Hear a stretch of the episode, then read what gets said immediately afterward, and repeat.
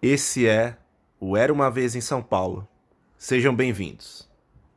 Augusta, que saudade se for aqui voltava da João Moura. Nós fiquemos apaixonados, fomos pra doutora Na zona sul, cotidiano difícil. Mantenho o proceder, quem não conter tá fudido. É zona sul, A maluco. cidade é tão intrigante, ela faz sorrir, mas também faz chorar. Quem não conhece bem, tem medo, se assusta com a sua imensidão. Mas eu vou desvendar os seus segredos nos próximos fatos que virão. Bom dia, boa tarde, boa noite, galera.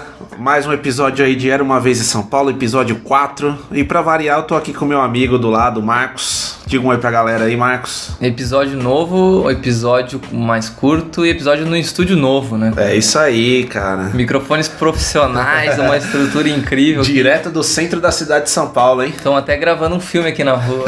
E não é mentira, isso é, É, sério. exatamente. Ficamos ali dando uma olhada ali pra ver se a gente captava quem que, quem que eram os envolvidos, mas deve ser um curta-metragem ali, pelo jeito. É, ou deve ser alguma série teen que vai ao ar na Netflix, alguma coisa relacionada com dramas sociais em São Paulo. Boa. Que nem é um pouco recorrente, mas. Bom, a gente tá aqui de novo nessa rotina, nesse mundo do cão aqui que é São Paulo, mas firmes e fortes aqui pra gravar um episódio especial, hein? Quer dizer, o episódio do Quentin Tarantino já foi muito especial aqui pra gente, mas esse também mexe muito com os nossos corações porque é de um grande filme brasileiro que a gente tá falando e de um grande diretor aí, um diretor que tá emergindo no Brasil, que é o Kleber Mendonça, né? É, um diretor que acho que tem se consolidado cada dia mais e que tem uma parceria muito boa nesse filme também, que é o Juliano Dornelles. A pauta do nosso episódio é única hoje, é de um filme chamado Bacurau, pra quem nunca ouviu falar. E prometemos que vai ser em menos de uma hora, galera. Não, hoje- Promessa. Hoje, hoje vai realmente acontecer, fiquem, fiquem tranquilos. Boa. E uma curiosidade é que Bacurau, como a gente divulgou nas redes sociais, é o nome de um pássaro, é um nome um pouco misterioso. E é um mistério que rondou a vida do Kleber e do Juliano por muitos anos, porque eles trabalham há bastante tempo juntos. O Kleber como diretor de cinema e o Juliano como uh, designer de produção e diretor de arte. E eles parece que eles tiveram essa ideia mais ou menos uns 10 anos atrás, e em meio a alguns longas e curtas metragens não conseguiram tirar do papel. E aí acho que desde 2016 eles efetivamente começaram a, a fechar o roteiro e entrar numa pré-produção do filme para que fosse lançado agora em 2019 oficialmente no Festival de Cannes, em alguns outros festivais europeus que tá ro- rondando o mundo inteiro. Agora ele vai para o Festival de Toronto também. Isso. É um dos filmes mais aguardados do Festival de Toronto. Ele tem rodado o mundo e tem estreado no Brasil com um público gigante assistindo. Acho que uma aceitação boa do público e com alguns prêmios também, né? É, exato, né? Pô, você ter o prêmio do júri em Cannes, um dos mais importantes ali, putz, dá pra contar nos dedos os filmes brasileiros que tiveram menção nesse prêmio, nem que ganharam. Exatamente. E que ganharam alguma premiação em Cannes, eu acho que só os filmes lá do Glauber Rocha ou os filmes mais antigos É, mesmo, né? O Pagador de Promessas também foi o único que ganhou a Palma de Ouro até hoje. Mas não é nem tanto pelo prêmio em si, mas é pela representatividade, né? Sim, com certeza. O- já é a segunda vez seguida que um longa do Kleber entra em Cannes e, é, e sai de lá com bastante destaque.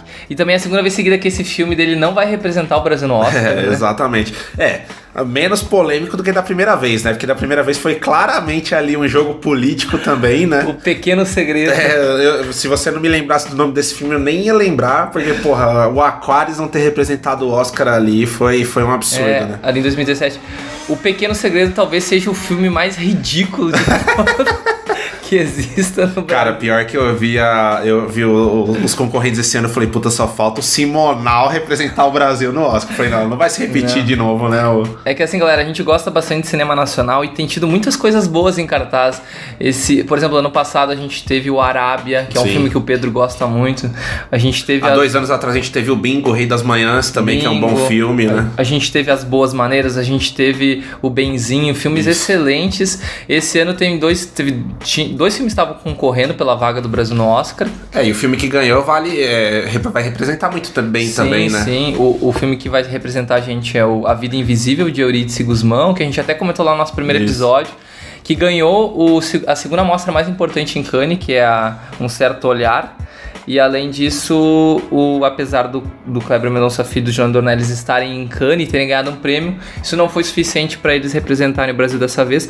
Talvez não porque Bacurau não se, seja uma decisão política, mas talvez porque Vida Invisível seja um filme mais, que seja mais tranquilo Sim. ser vendido mundo afora. Sim. Já que Bacurau é esse mistério que a gente vai comentar aqui hoje, né? Boa, É uma, é isso aí. é uma mistura de gêneros, uma coisa muito louca.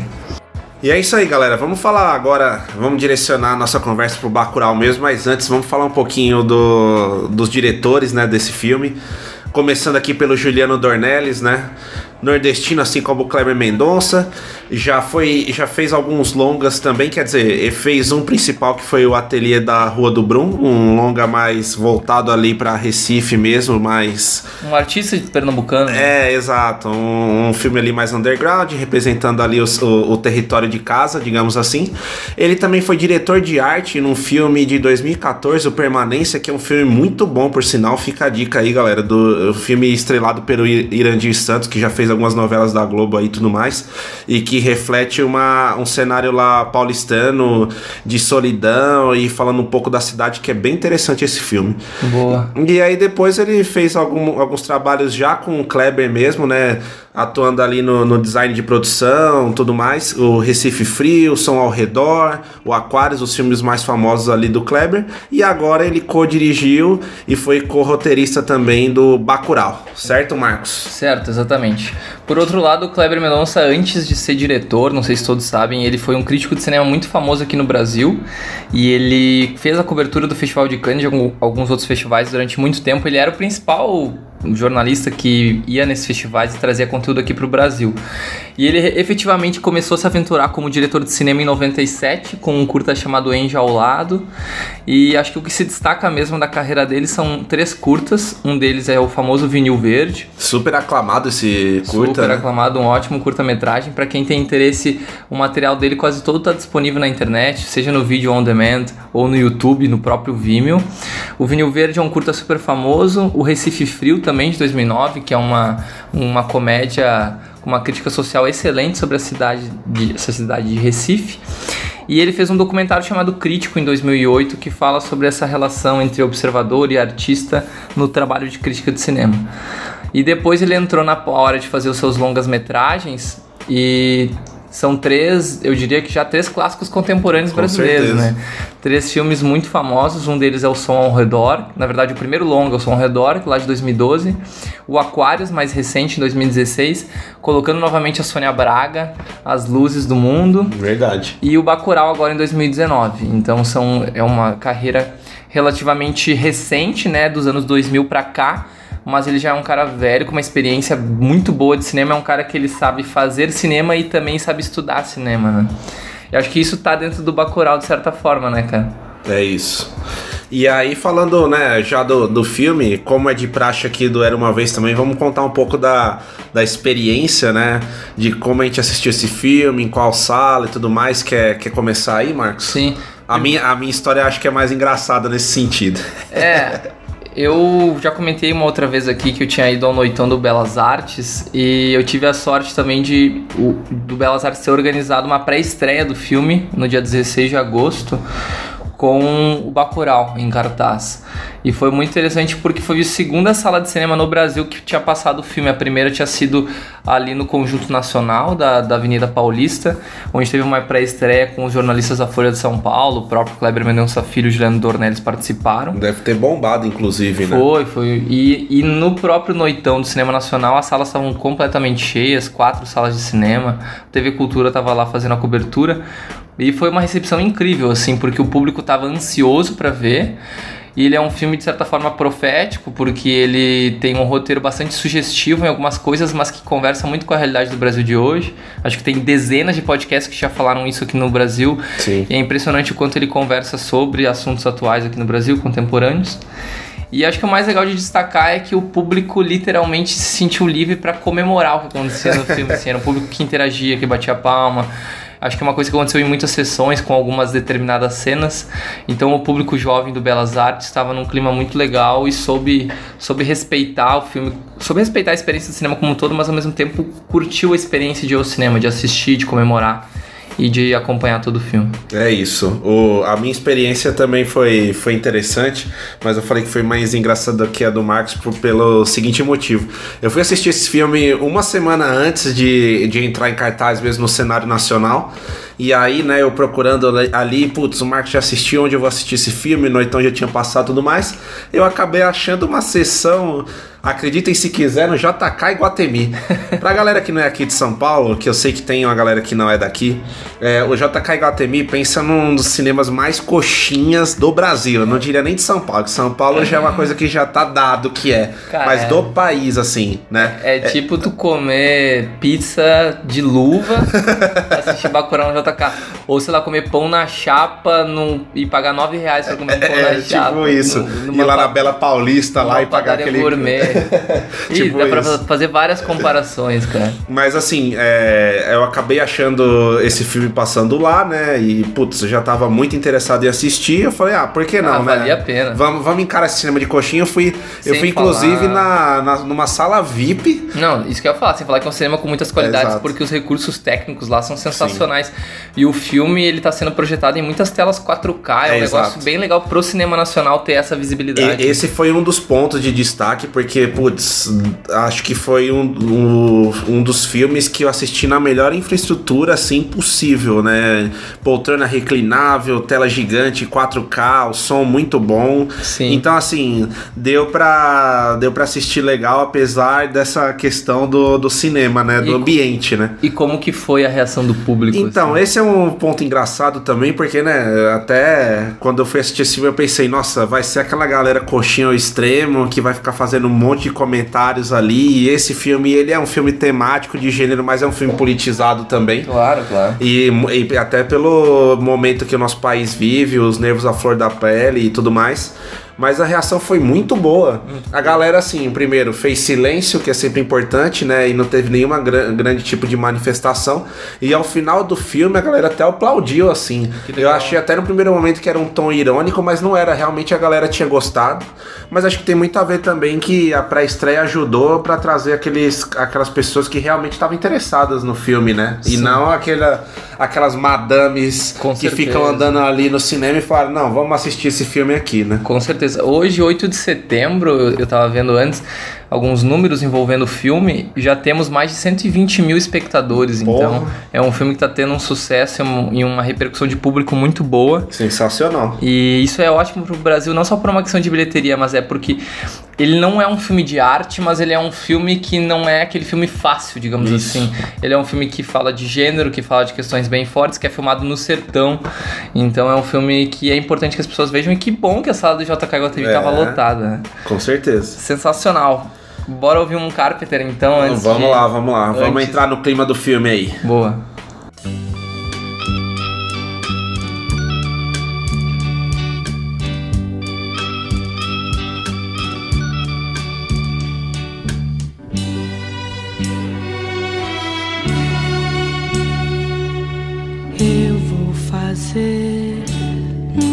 Canção pra ela, uma canção singela brasileira para lançar depois do carnaval.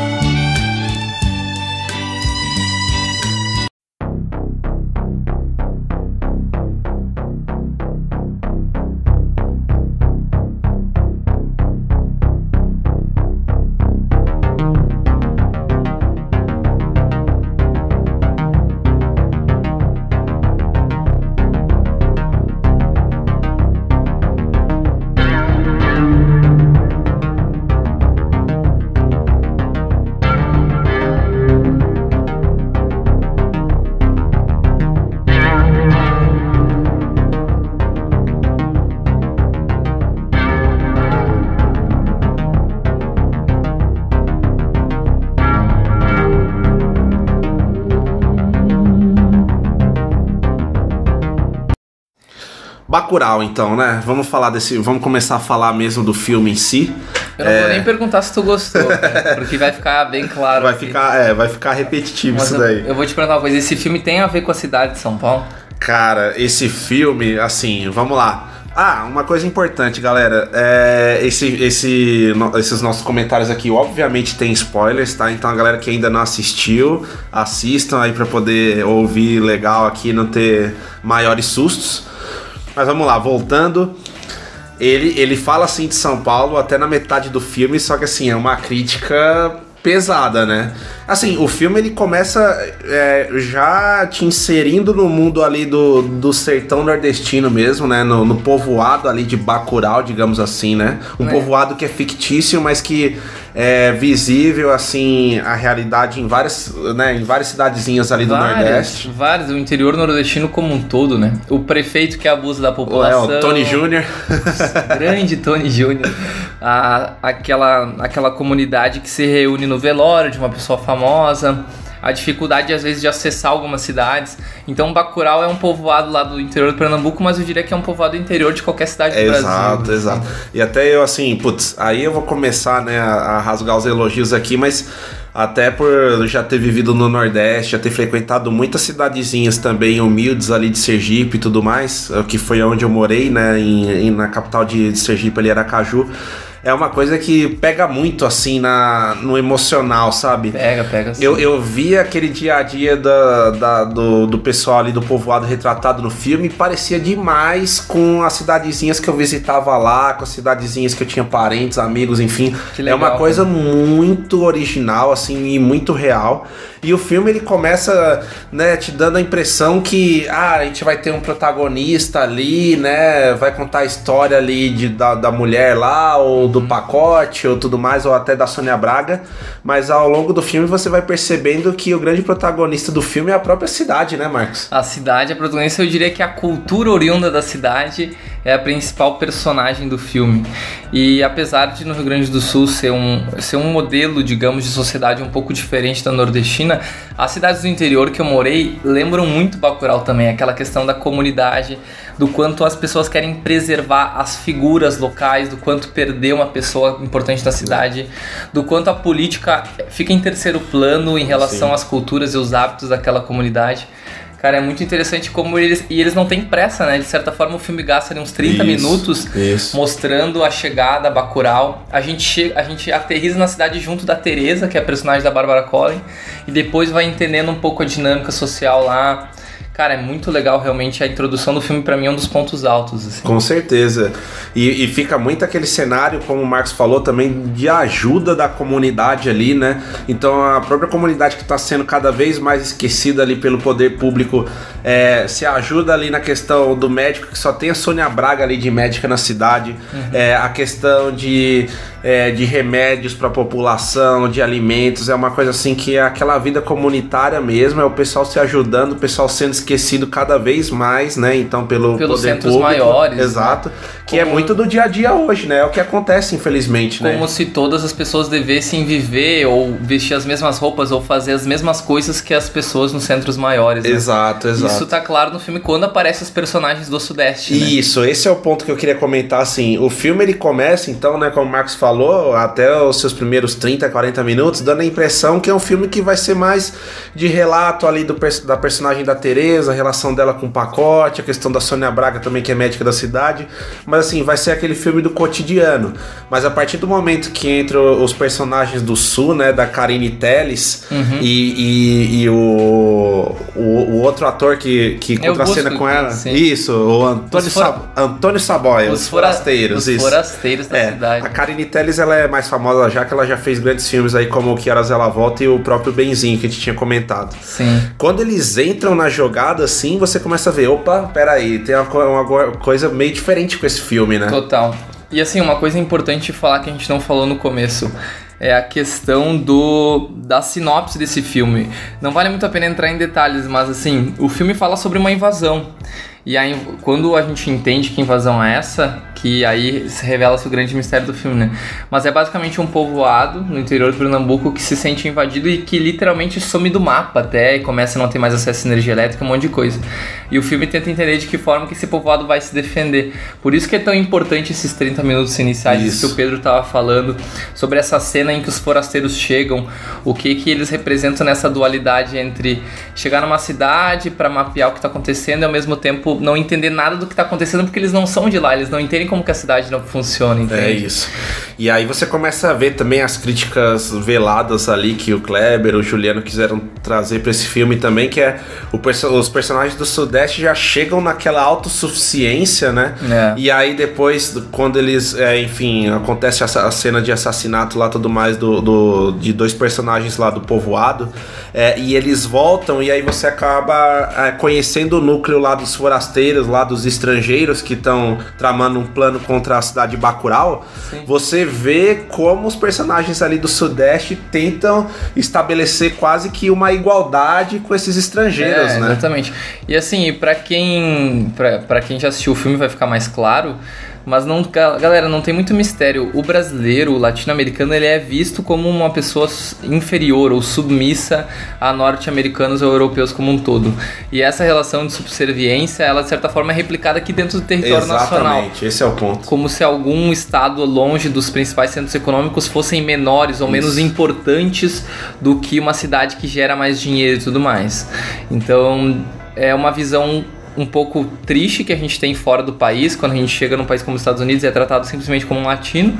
E da mesma forma que é triste quando alguém que vem de fora aqui e não torce para um time de São Paulo, Exato. ou não tem os mesmos hábitos que uma pessoa Ou de São fala Paulo. um sotaque diferente Ou do só um sotaque, sotaque comum, diferente. né? É, a questão chega a ser tão absurda no centro do país que as pessoas acham que aqui não existe sotaque, que, só. Que a única linguagem possível no país é a linguagem colocada nessa cidade. Então, assim, o Sudeste é maravilhoso, ele é, é um centro de oportunidades, o centro econômico, cultural, financeiro, é uma cidade que a gente adora viver. Mas é muito importante falar sobre isso porque Isso. é re- reconhecer os problemas da- daqui do centro do país, do centro econômico principalmente, e do quanto eles colocam isso de uma forma sugestiva e tranquila. Em uma cena em que um personagem lá tá tocando um violão, apresentando uma música sobre, sobre a cidade, fazendo um verso sobre os forasteiros. E a reação natural dos caras é dar um dinheiro pra eles, como se tudo fosse pautado na troca financeira, né? Exato, exato. Então, isso já é um começo de filme bastante promissor. Né? É, e aí, antes de falar dos estrangeiros em si, dar um- um- uma menção honrosa ali de destaque pro Udo Kier, né? É, eu acho que vale a pena a gente falar muito do, do Tony Jr. também, né? O, Tony o- o prefeito da cidade. Porque ele é uma representação assim fiel, perfeita do, do político canastrão brasileiro, né? Do prefeito do interior. né? Exato, que assim, tá, vai, usando o português bem chulo, tá cagando pra população, né? Sim. Não dá o mínimo de assistência e aí quando tá chegando perto da eleição e tudo mais, quer o voto, enfim, quer tudo ali da cidade. Aquela cena que ele derruba aquela pilha de livros e fala, olha, trouxe livros aqui pra vocês, não era isso que vocês estavam precisando e tal. É, é emblemática, É, assim? Emblemático. É uma belíssima cena. Uma das melhores cenas do filme. Sim, com certeza. Então, o Tony Jr., né, assim, é, é, é uma representação, assim, muito, muito fiel mesmo do cenário político, principalmente, como o Marcos falou ali, do, do interior, né, das pequenas cidades do Brasil. É. Aquela, né? questão do, do coronelismo na sua melhor forma, né? Como se as pessoas com maior acesso a- ao dinheiro ou ao poder pudessem determinar a forma de uma determinada comunidade viver. Com E certeza. eu acho que esse tema tá presente em todos os filmes do Kleber, pelo menos os longas, Sim. né? No caso do Som ao Redor, de uma forma, quem são os novos coronéis Isso. urbanos das cidades, dos Isso. grandes centros, que são representados nos síndicos de condomínio, Isso. nas empresas particulares de segurança. Depois no Aquários, A na questão das empreiteiras, Das- né, que é. vão, assim, passando por cima de tudo e de todos, das né? construtoras, porque é, é, é- a arquitetura urbana no Brasil das grandes cidades foi transformada de tal forma que ter uma casa à beira da praia soa absurdo para as grandes construtoras. Como assim tem uma casa e não tem um prédio de 30 andares aqui? Exato. pra Que espaço perdido, Que né? espaço perdido. Pô, mas de repente aquela pessoa mora ali há 50 Isso. anos e simplesmente não quer se desfazer da casa dela. Com certeza. E agora, no caso do Bacurau, é sobre uma cidade que de repente some, some do mapa e, de certa forma, eles tentam resistir de alguma forma a isso. Eles tentam manter a comunidade unida. É e aí começa a mistura de gêneros, né? É isso, é isso. Aí, por isso que é importante também o personagem dos estrangeiros, né? Que no fim arquitetaram um plano ali junto com o Tony Jr., enfim, com o prefeito da cidade ali para poder invadir Bacurau, começar, enfim, a extrair tudo que era possível ali da cidade. E eles são capitaneados ali pelo personagem do Michael, né, o Udo Kier, que é um baita ator. Isso também foi um dos grandes feitos do Kleber Mendonça do Juliano Dornelles, trazer um ator que já é consagrado no, no mundo de Hollywood também para fazer um filme como esse, né? Um cara que já trabalhou com o Von Trier, com Carpenter, enfim, com grandes diretores aí, fazer um filme aqui no Brasil. É assim, né? Não é. Eu acho que o elenco como um todo é muito bom. né? Exato. E o personagem do Dukiro como ali o vilão principal realmente fica muito bem, né? E a gente não pode deixar de falar também, Marcos, da Sônia Braga, né? Ela volta para um filme do Kleber Mendonça. Até foi engraçado quando eu vi, putz, a Sônia Braga de novo. Eu falei, putz, será que ela vai roubar a cena como Aquários, vai ser a protagonista e tudo mais? Mas. O espaço dela é bem calculado. Exato, né? Ela, ela faz um personagem coadjuvante ali, mas que tem uma importância grande pra cidade. Ao mesmo tempo, ela não rouba a cena, assim, né? Ela Com sabe certeza. dialogar ali com, com todo mundo, né? Acho que é um filme bem equilibrado, né? É um filme que teoricamente começa como um faroeste, um faroeste de exploração, mas que entra pro suspense depois da invasão, que descamba pra comédia em algumas cenas. É um filme que sabe brincar com os gêneros. Assim, não é, não, nunca se configura um filme de arte, mas é um filme sempre muito sugestivo nas mensagens. E é um filme muito maduro também. Assim como o Tarantino fez um filme maduro, acho que a experiência do Kleber, depois de alguns anos, ah, trouxe um benefício muito bom pra arte que ele tá produzindo, né? É isso. E aí você tem a parte final, né? Vamos dizer, o, o terceiro ato ali do filme, digamos, que aí já descamba mesmo pra uma questão até quase que tarantinesca, né? Total. É a cidade ali se revoltando, é a cidade ali resistindo, muito na figura desse que é agora, eu já posso falar que é um dos meus personagens aí favoritos de filmes brasileiros, então nem se fala, que é o Lunga, né? Lunga. Que personagem sensacional do Silvério Pereira, que é o Lunga, né, Marcos? Sem dúvida. É o cangaceiro contemporâneo. Exatamente. Que legal, Pra quem conheceu um pouco da história do sertão ou dos filmes lá do Nelson Pereira e sei lá, que já leu Vidas Secas ou que teve algum tipo de interação com a arte do sertão, acho que esse filme vem com um propósito muito de contrapor o que já existiu no Brasil, né? De mostrar o sertão como um lugar rico, forte, culturalmente autossuficiente e que consegue sobreviver sem a dependência, digamos, de um prefeito explorador ali. É isso. E o Lunga é um desses personagens misteriosos, que tem muita força, que na hora que a invasão tá acontecendo, ele, Ele lidera, né? ele é violento, ele lidera, ele não tem medo de literalmente assassinar um, um- um inimigo e de certa forma ser até uma fonte de esperança para aqueles caras, né? É uma figura de um salvador, de um cangaceiro cheio de, como é que a gente pode dizer, cheio de paradoxos assim, né? O- É, é até é um dilema, assim, porque no meu caso, né, você fica tão envolvido com esse personagem do Lunga, né, que ele, ele, já, leve, ele já sofre uma leve introdução ali no começo do filme, né, já fala um pouco Bem dele, que tá sumido e tudo mais, mas ele, ele aparece em cena mesmo mais da metade pro fim do filme, e você fica tão inserido naquilo que depois, né, até fiquei pensando, né, quando o filme acabou, nossa, será que não, não daria pra ter desenvolvido mais ele e tal, mas eu acho que é até um movimento estratégico mesmo dos diretores do filme, do Kleber, do Juliano, enfim, pra deixar, não, olha, o Lunga aqui é representatividade de Bacurau e tudo mais, mas o nosso protagonista é Bacurau, É, né? Bacurau, sem dúvida alguma. Mas eu quero fazer uma reclamação sobre o Lunga. a, a morte mais, digamos assim, satisfatória do filme passa pelas mãos dele, digamos, a, a morte mais violenta, só que a pessoa que é morta não é a pessoa que a gente gostaria que É, sofresse a maior ser. violência. Então ali, cara, eu já tava numa- num nível de satisfação tão alto que só faltou isso, assim, É, pra, tipo, foi a cereja, né, Pra- seria a cereja do bolo se o, o vilão morto pe- pelo, pelas mãos do Lunga fosse um personagem um pouco mais odioso do que aquele cara que ele matou ali. Mas a gente entende porque a cena, essa cena envolvendo o Lunga é dentro do Museu de Bacurau. Isso. Que é um lugar bem importante. E o único personagem daquele grupo que teria algum tipo de desenvolvimento narrativo pra entrar no Museu de Bacurau é aquele cara, né? Isso. que de certa forma achou, achou errado uma criança ser morta no começo do filme, que demonstra algum tipo de humanidade, né? E Isso. ali no museu tem uma cena belíssima, né? É verdade. Ali, putz. Onde a- o- o- pode falar, Pedro. Eu sei que essa. Tu merece falar sobre o museu de Bacurau. Não, é, o, o Museu de Bacurau, assim, é algo que já me chamou a atenção desde o começo do filme, porque ali, putz, você tem... Eles guardam várias relíquias ali, né? Fotos do Lampião, armas que foram utilizadas pelos cangaceiros, enfim, toda a cultura ali nordestina. E, putz, os... os os moradores lá se utilizarem dessas armas, né? E, e, e até engraçado, depois que tem toda a carnificina lá e que os estrangeiros são mortos pelo, pelo pessoal de Bacurau, é, eles até limpam o chão ali, o sangue e tudo mais, mas o sangue da parede é propositalmente é, mantido, né? Sim, total. É aquela coisa assim de tipo, olha, isso daqui também vai ficar na história da cidade como o nosso movimento ali de, de resistência mesmo, né? Sim, como o nosso sim. marco ali, Total. né? Então, é, é assim, impressionante, é... É uma catarse ali que rola, né? Da metade pro final do filme, dessa questão do povo de Bacurau ali reagindo. Eu até fiquei com esse medo. Eu falei, pô, como é que será que o povo vai reagir ali, dado que os estrangeiros tinham os melhores equipamentos, Claro, o- a- claro. os melhores armamentos, mas assim. A é- grande arma deles é a cultura, né? É Exato. o que tá dentro do museu. Exatamente. E E, a- a cena do Dokir com a Sônia Braga também no fim do filme é muito bonita, É né, Marcos? muito, é muito bonita mesmo. E o filme ele é tratado num futuro próximo, mas a gente sabe que alguns elementos que eles colocam no filme já estão meio que acontecendo no país, essa subserviência a países um pouco mais ricos, essa ideia de, de permitir certas invasões para ter um futuro teoricamente um pouco mais próspero, enfim.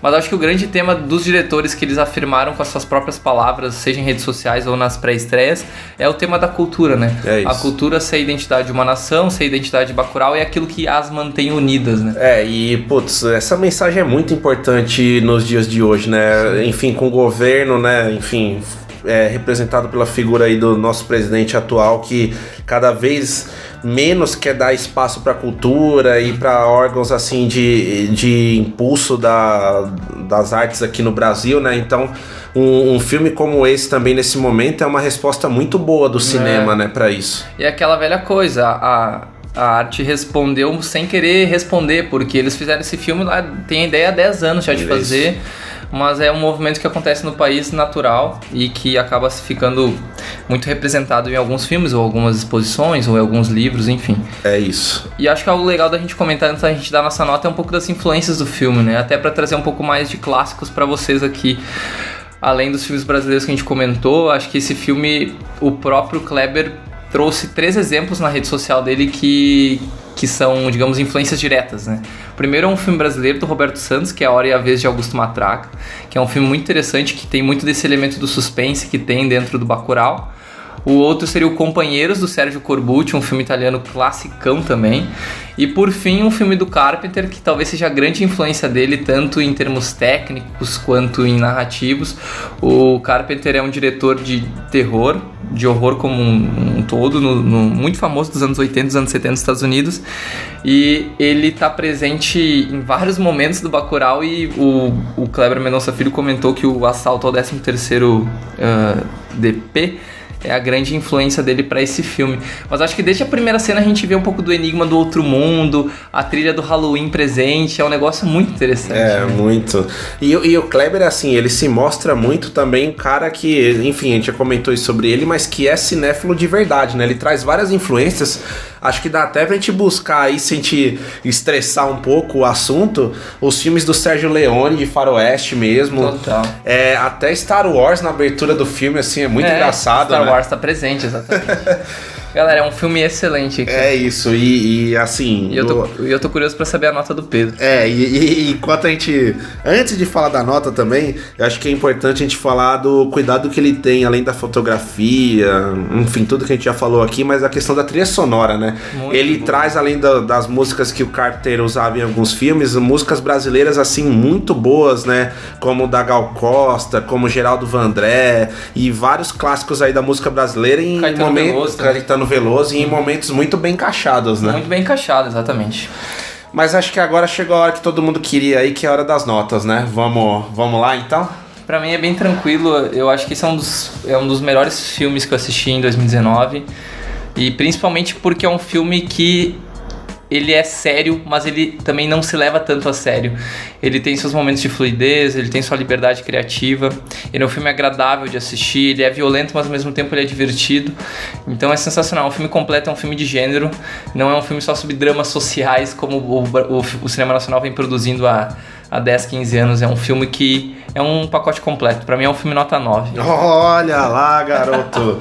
Eu tô falando pra vocês, pessoal, que o Marcos tá ficando melhor aí nas notas, ó. Tá ficando mais benevolente. O coração gelado aí, ó. Quase que ho- ho- hoje era pra ter um filme nota 5, 6, que seria o Yesterday, mas a gente pulou É, ali. vamos lá, e né? vamos se dedicar ao Bacurau. Vamos falar só de Bacurau. Bom, é, é como o Marcos falou aqui, galera, também é um filme assim que é um filme de gênero, é um filme que traz muito de, de fontes de outros filmes famosos aí, né, como a gente já comentou. Mas é um filme que tem o DNA brasileiro, assim, que tem identidade mesmo do povo aqui, principalmente do povo nordestino, é, de resistência, um povo que está sendo cada vez mais esquecido, mas que luta bravamente todos os dias para se manter ainda no cenário. É, que é esquecido há quase 100 anos. Exatamente. E, e é um filme assim que, putz, como né, vocês já devem saber também, até pelas minhas raízes e tudo mais, é um filme que toca muito, né? Que eu lembro muito assim do, do, do meu passado, enfim, da, da minha tradição familiar e tudo mais. E é um filme que, assim, por si só, né? É, já, já seria um filme que eu daria uma nota grande, mas tão bem feito do jeito que ele é com momentos assim tão é, icônicos né para o cinema nacional com o personagem do Lunga que eu ressalto de novo que é sensacional ali do Silvério Pereira tudo mais. E, enfim com todo o cuidado que teve e até pelo cenário hoje que a gente vive nacionalmente é um filme que eu não vou dar 10, tá? Eu não vou dar 10 porque eu acho que ainda pode faltar alguma coisinha aqui a colar, mas eu tenho que dar um 9,5 para esse filme porque é um filme que eu confesso que você terminar o filme ouvindo uma música ali do Geraldo Vandré, Que nós vamos ouvir aqui que também. a gente vai ouvir no fim desse, desse episódio, assim, eu confesso que fiquei muito próximo ali do, das lágrimas caírem, porque realmente o filme que é de gênero, que é de terror, que é faroeste, que é tudo, mas é um filme que acima de tudo emociona muito. Que é um filme brasileiro, né? É um filme brasileiro. Sensacional, cara. É isso. Cara, diante dessa tua altíssima nota, das nossas no- ah, notas altas, eu fico com só uma curiosidade aqui. Bacurau seria o nosso filme preferido? Tem algum outro filme do Kleber Mendonça Filho que, a- que a gente destaca tanto quanto ele? É, então, eu vim pensando nisso também antes da nossa gravação. Eu gosto muito, assim, dos filmes, enfim, mais conhecidos também do Cleber Mendonça, que foram os filmes que eu vi. É, e eu fiquei muito ali na questão de, tipo, qual que é melhor, né? O Aquarius ou Bacurau ali, eu tava muito nesse dilema. Mas eu acho que Bacurau pra mim é um filme mais redondo. O Aquarius ele é um filme muito do dia a dia, muito daquela questão assim da, da vida real ali, mas o Bacurau pra mim ele tem um algo além, porque além de trazer a vida real, e, e- e misturar muito bem isso com, o- com o imaginário ali, com a questão é, de gênero, ele consegue trazer a vida real de um, de um povo que é esquecido hoje, né? Bem legal. Querendo ou não, o personagem da Sônia Braga ali era uma personagem que era de classe média ali, né? Do cenário recifense. Total. Mas Classe um média povo. alta. É, exato. Mas um povo ali, é, de um povoado nordestino, como é retratado no Ba- Bacurau, pra mim é sempre mais difícil de fazer, né? Sim. Cara, eu concordo contigo. Eu também acho Bacurau o filme mais interessante, mais redondo da carreira dele.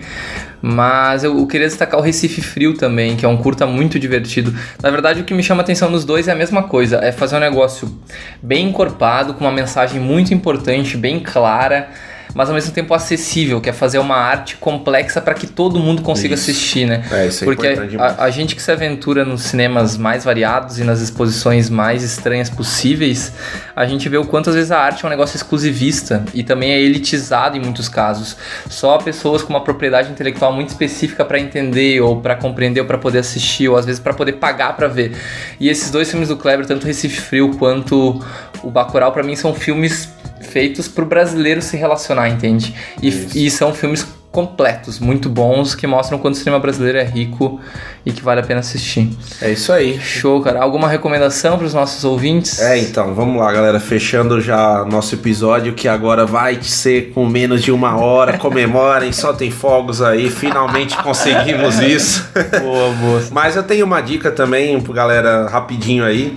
Que é o- alguns filmes da, da, daquele, daquela produtora é, Imovision, que geralmente faz, produz mais filmes cult, filmes que estão ali no, na reserva cultural, no Itaú, enfim, É, espaços mais desse tipo, né? É uma distribuidora bem importante do Brasil que traz filmes que outras distribuidoras acabam não conseguindo trazer, né? É isso. E a gente tem filmes muito bons, inclusive, né? Eu coloquei como lição de casa para poder assistir agora que tá disponível no Netflix, como Imagem e Palavra, o último filme do Godard, um filme super aclamado, mais artístico ali do Godard que ganhou algumas premiações, inclusive Cannes, se eu não me engano. É, uma palma de ouro honorária lá, É, especial. é que o Godard já é o concurso, né? É, é o É, concurso. foda esses caras, Saiu né? de casa, ganhou um prêmio. Exatamente, é tipo isso.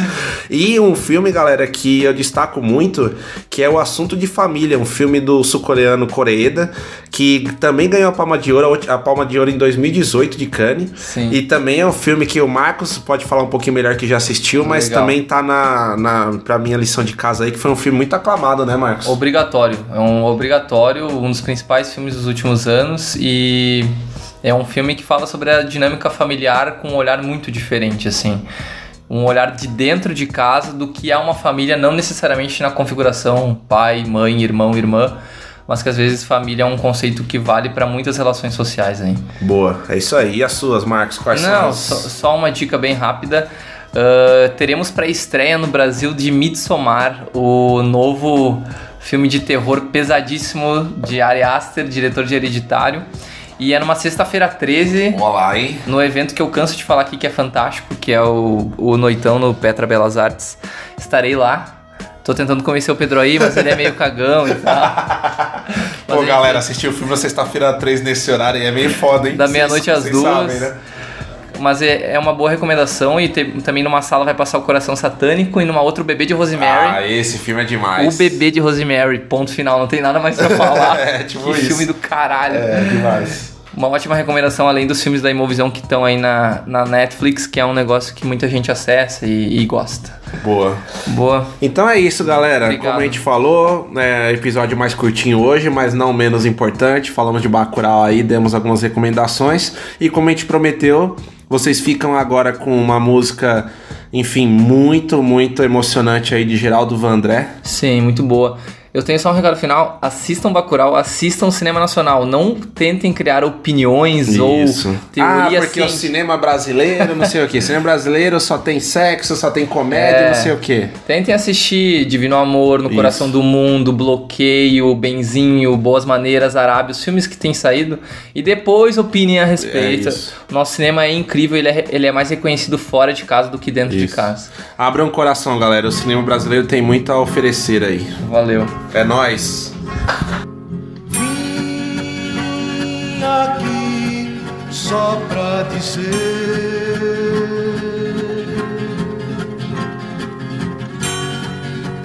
Ninguém há de me calar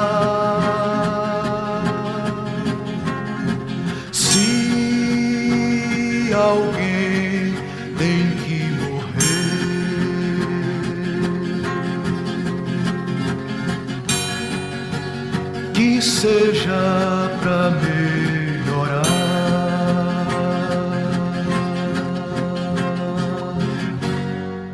Tanta vida pra viver, tanta vida se acabar.